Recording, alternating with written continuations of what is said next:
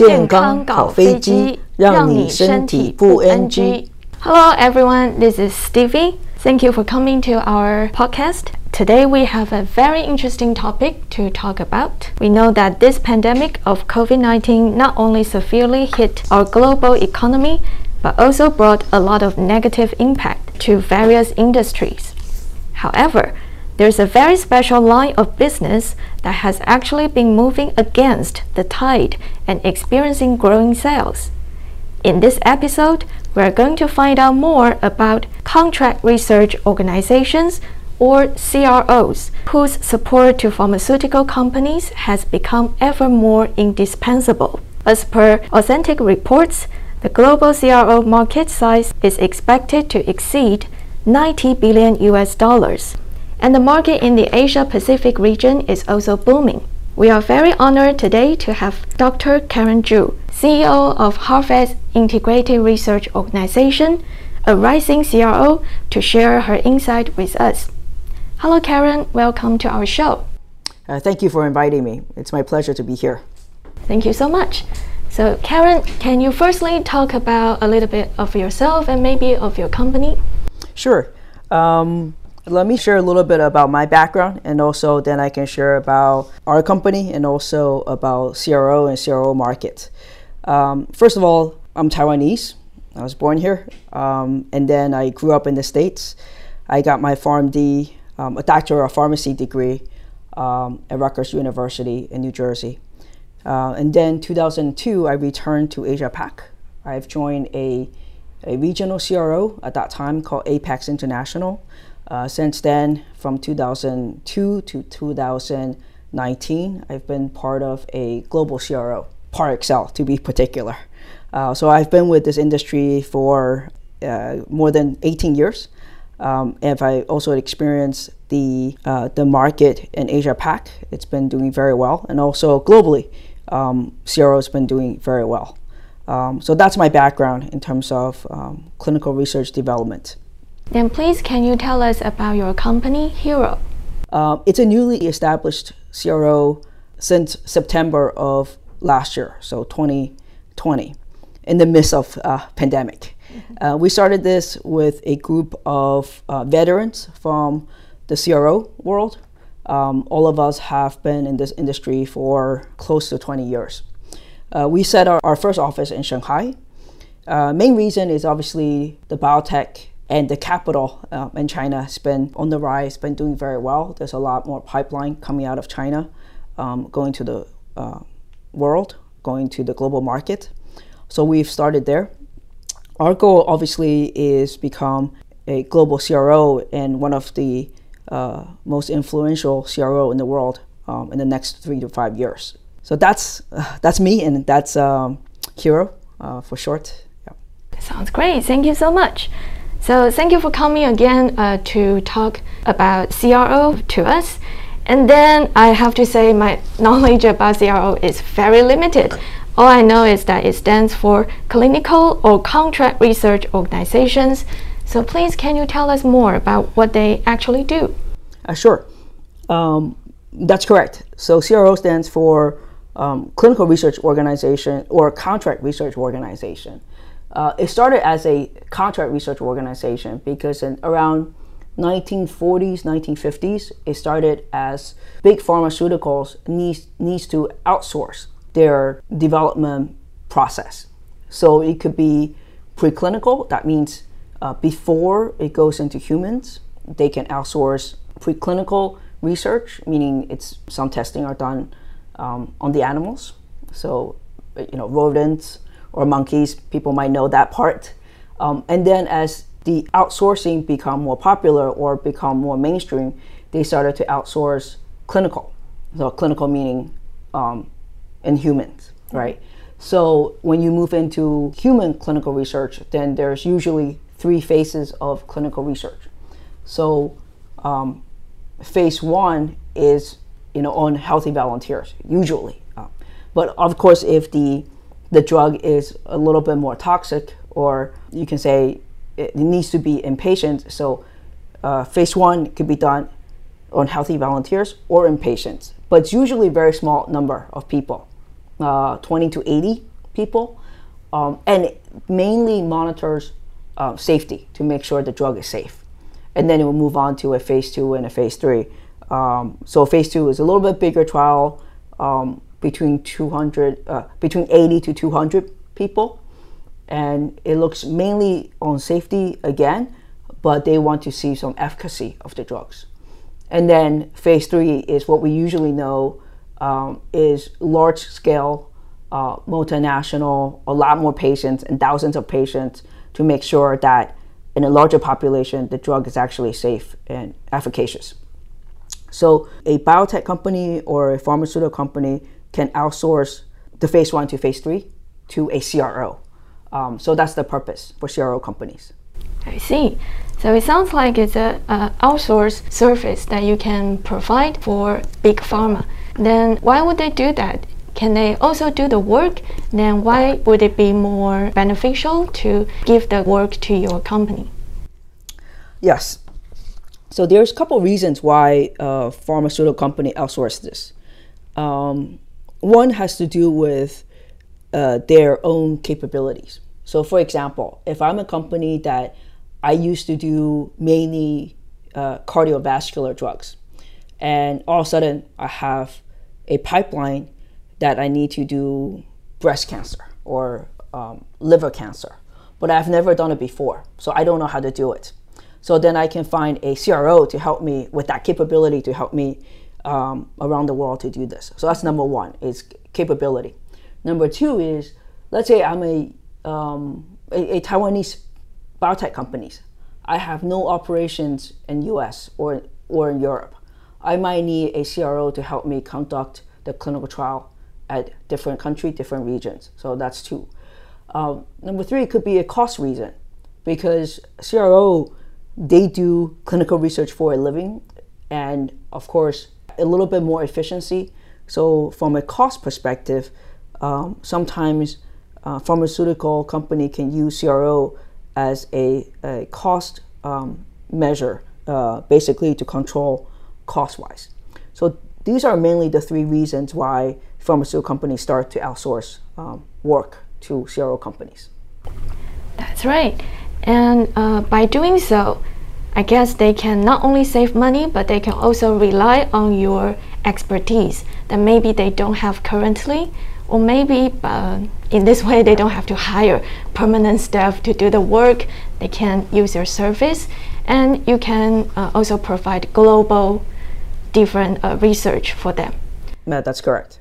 Um, but if you do research in different regions of the world perhaps you also need to be very careful about different regulations is that also part of your service uh, yes so well each country have their own regulatory agency, right? So in the U.S., there's U.S. FDA.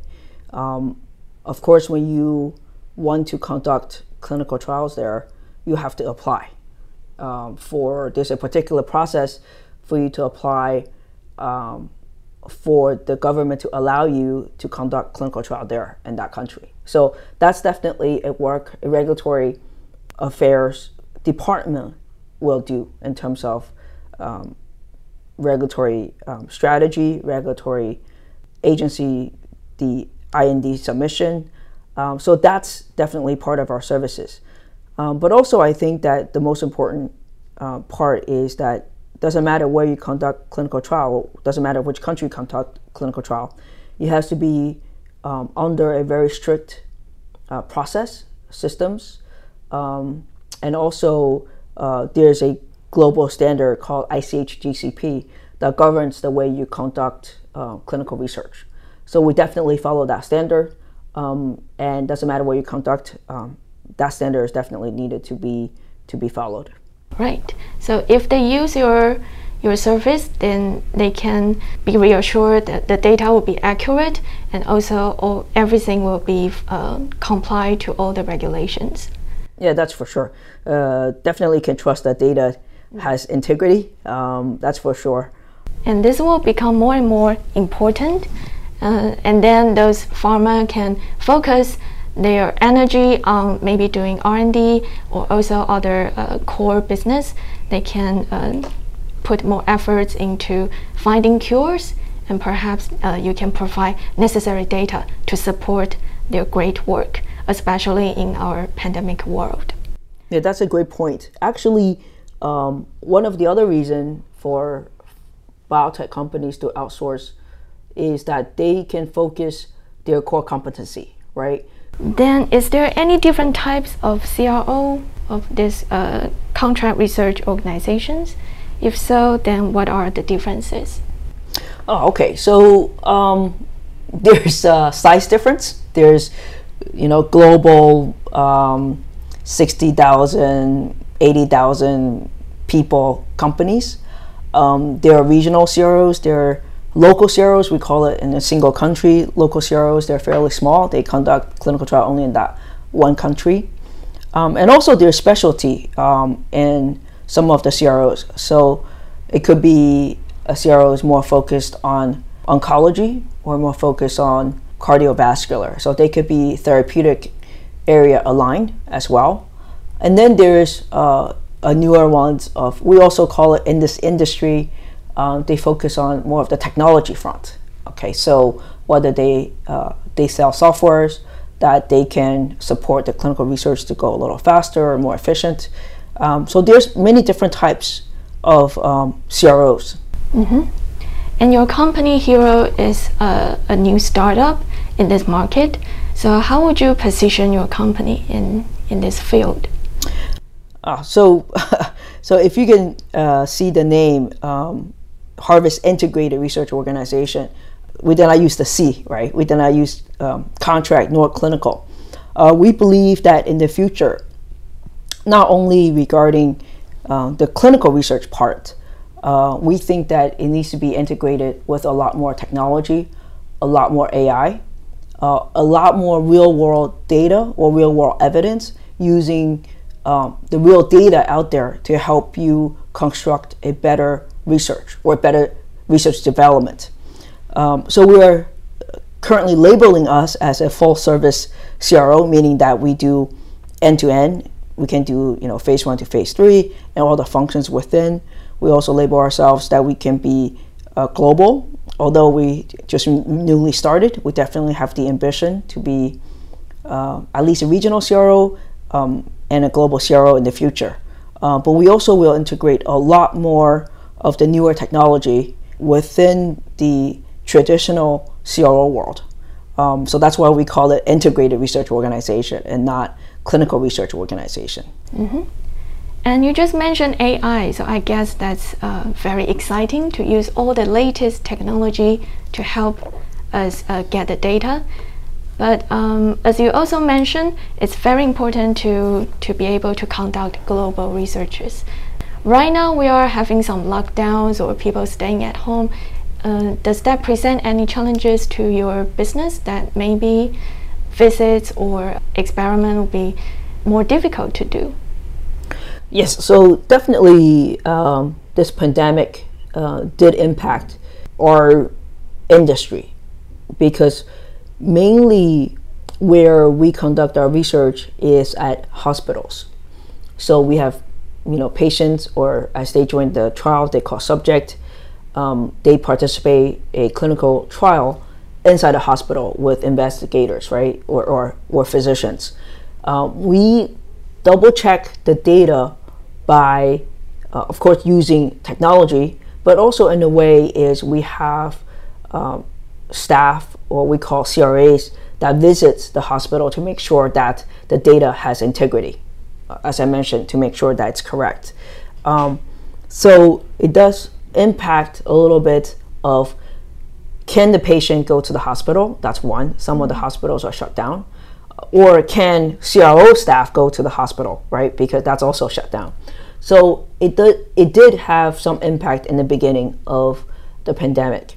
However, as we move along this um, this year of pandemic, uh, we have a lot made a lot of progress in terms of um, we call it remote or virtual type of visits, meaning now the patient can have virtual visits with the doctors, right? They don't have to necessarily go to hospitals. So we now rely on a lot more technology to make sure that the patient can actually still join these um, really advanced clinical uh, trials so they can actually get um, new medicine or new type of medicine. And as a healthcare industry, we can continue to push these products um, onto market. So there's a lot more technology or platform that help us with that. Um, we call it um, virtual trials or uh, virtual visits. Um, so meaning that they don't have have to be physically there. On the CRO side, we call it more of a uh, remote monitoring, or also uh, you can call it virtual visits. Uh, basically, is we also have ways to um, ensure data integrity remotely. So meaning we don't have to go to the hospitals for that. So there's a definitely impact, but there's a lot more uh, advancement in these type of technology to help us uh, to avoid the delays. Yes, so you certainly have figured all this out, and you could utilize technology to help you conduct those research. And then, how does AI come into play in your process? Um, I have to say, in terms of clinical research per se, um, the process uh, is uh, evolving in the sense of uh, some of the machine learning help us identify certain data trends, right? Or um, algorithms that can help us identify certain uh, mechanism or ways that we can look at. From an AI perspective, I see it more um, involved with real world evidence or real world data. It means that um, the actual data that's out there that we can utilize AI to help us analyze the data or digest the data a lot faster than before. I see.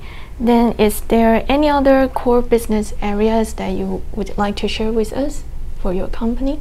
I think that um, in a CRO perspective, um, mainly has to do with a lot of the experience with understanding how to do drug development. Mm-hmm. So one of our core strengths is uh, making sure that we can support uh, the mid-sized, the smaller size biotech companies or um, biopharmas to make sure that they can leverage um, the world, um, all the countries that they can uh, penetrate to to conduct their trials. So that's definitely our uh, core strength and our core business model.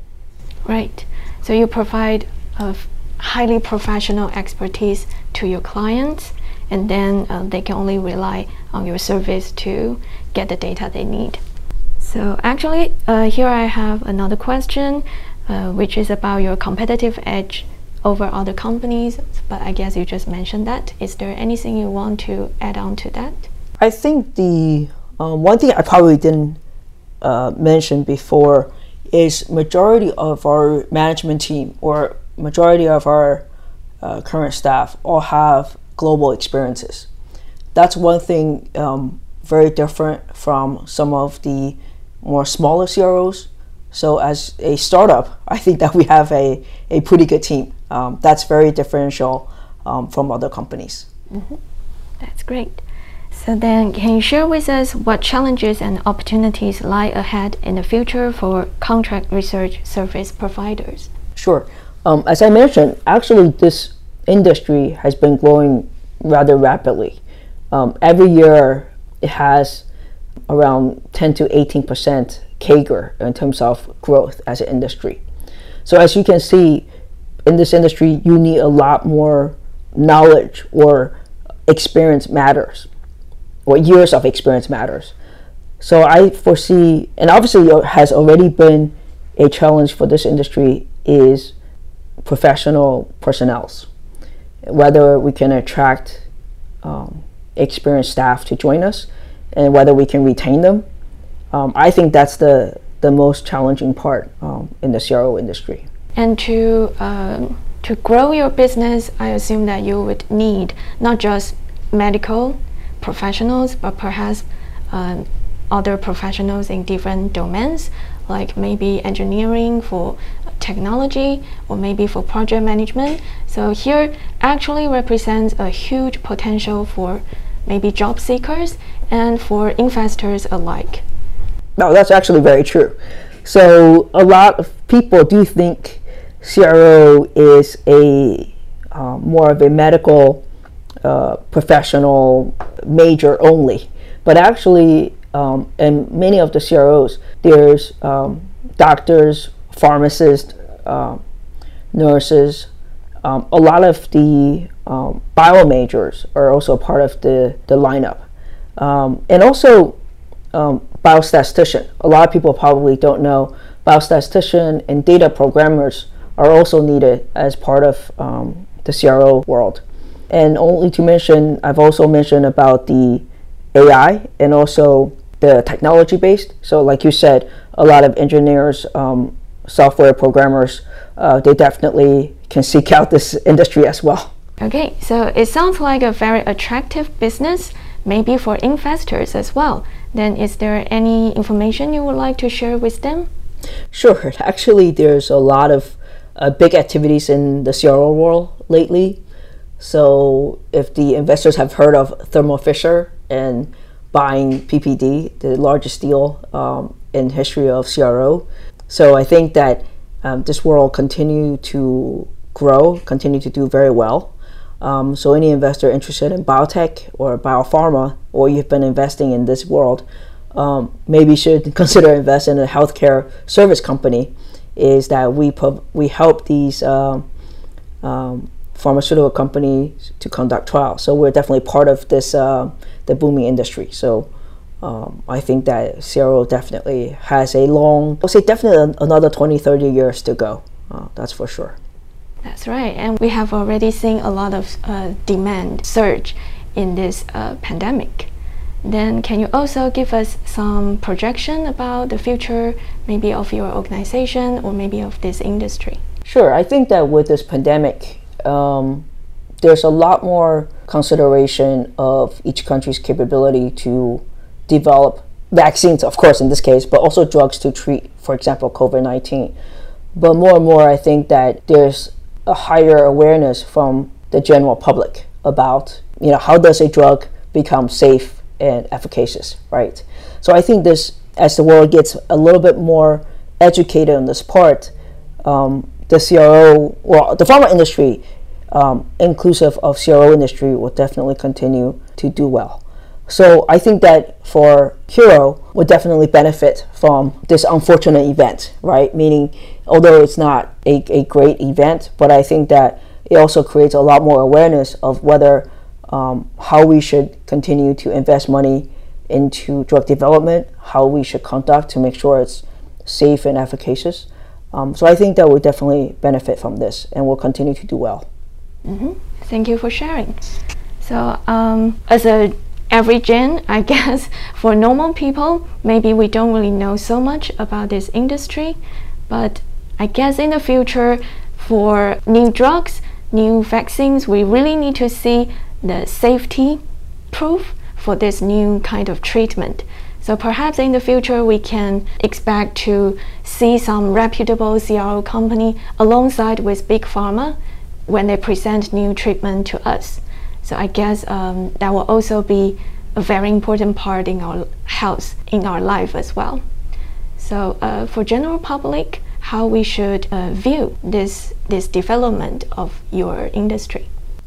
For the general public, I would say that please know that there's a lot of um, healthcare professionals are working very hard uh, to make sure that there's you know new drugs, new vaccines coming through the pipeline there's definitely a lot of investment needed because drug development is definitely not cheap, but actually very expensive.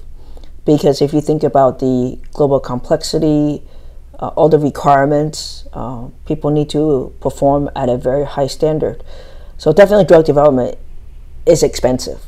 So I think that's one, and I think the other is as people see clinical research or clinical trial, I think the general public should know that it is okay to join them.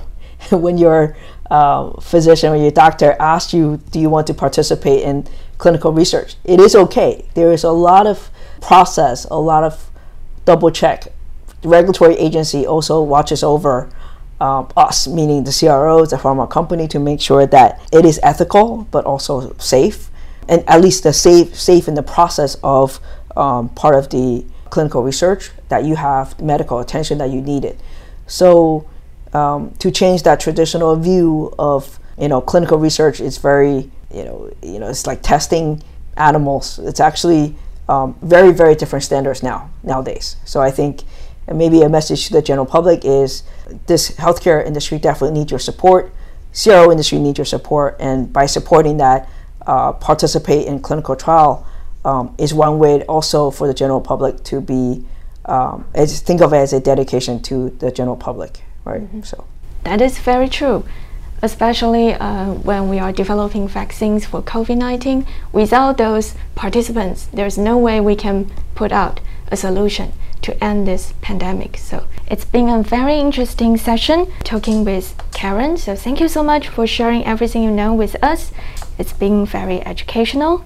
And then if you, our dear audience, if you have any questions, please you can comment down below and let us know. So thank you so much. Thank you. Bye bye. Bye bye.